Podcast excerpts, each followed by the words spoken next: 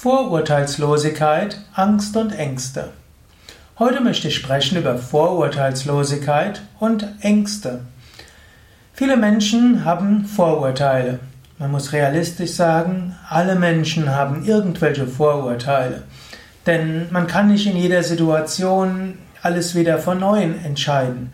So ist es wichtig zu wissen, ja, ich habe bestimmte Vorurteile. Zum Beispiel gibt es ja auch positive Vorurteile. Urteile heißt irgendwelche, ja, Urteil ist ja nicht nur etwas gerichtsmäßig, sondern Urteil ist irgendwo eine Entscheidung, Urteil ist auch eine Beurteilung, ist irgendwo ein etwas, was man für wahr hält.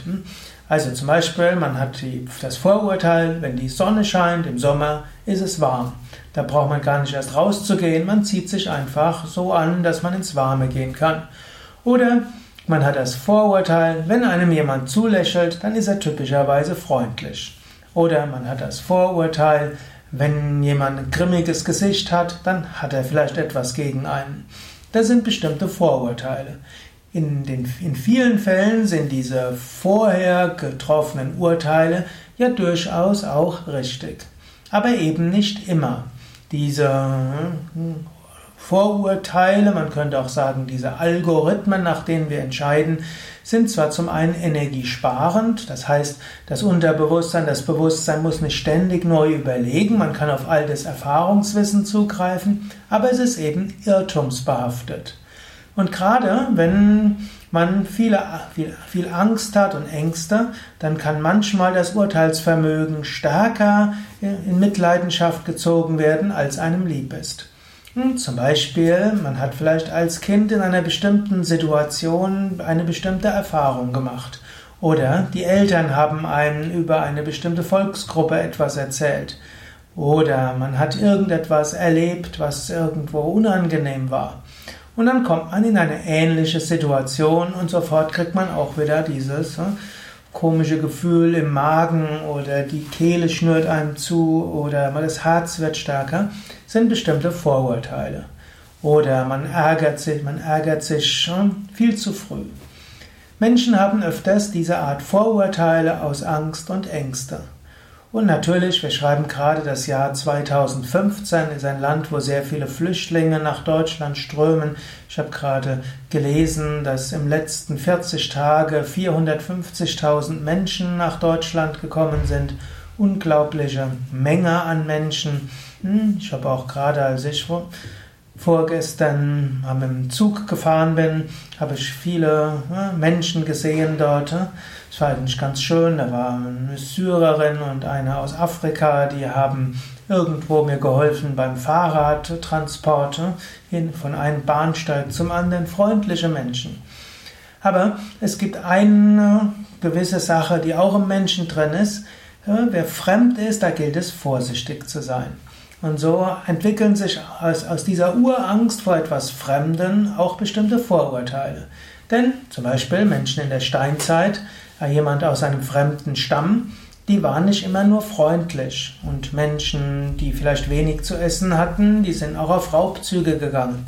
Man weiß, dass Kriege und Raubzüge nicht eine moderne Erfindung ist, sondern schon vor vielen tausend Jahren gewesen sind. So hat der Mensch so irgendwo diesen Urinstinkt, jemand Fremdes könnte etwas Schlimmes sein, eine gewisse Angst ist da. Hunde und Katzen haben das auch. Wenn dort irgendjemand kommt, den sie nicht kennen, sind sie erstmal vorsichtig. Danach, je nach Geruch und äh, Gebärdensprache, ja, vertragen sich entweder schnell oder eben auch nicht. Und so ist eine gewisse Bewusstheit etwas Wichtiges. Und es gilt zu erkennen, es gibt, es gibt evolutionsbiologisch eingebaute Ängste, die durchaus auch mal Sinn gemacht haben, vielleicht zum Teil auch Sinn machen, und die sich aber auch zu konkreten Vorurteilen verfestigen konnten. Es gibt Vorurteile für bestimmte Menschen, für bestimmte Alter, für bestimmte Berufe, Haarfarbe, Hautfarbe und so weiter. Und stell dir nicht vor, du seist frei von Vorurteilen. Wir haben alle Vorurteile. Und es ist auch gut, dass wir bestimmte Vorurteile haben. Aber wir sollten von Vorurteilen nicht beherrscht werden. Manchmal gilt es, über Vorurteile hinauszuwachsen. Gut, ich habe ein ganz großes Vorurteil, nämlich das Vorurteil, dass alle Menschen Manifestationen des Göttlichen sind und dass die ganze Welt eine Manifestation des Göttlichen ist. Ich muss dort nicht ständig drüber nachdenken. Es ist irgendwo tief im Inneren ein Vorurteil.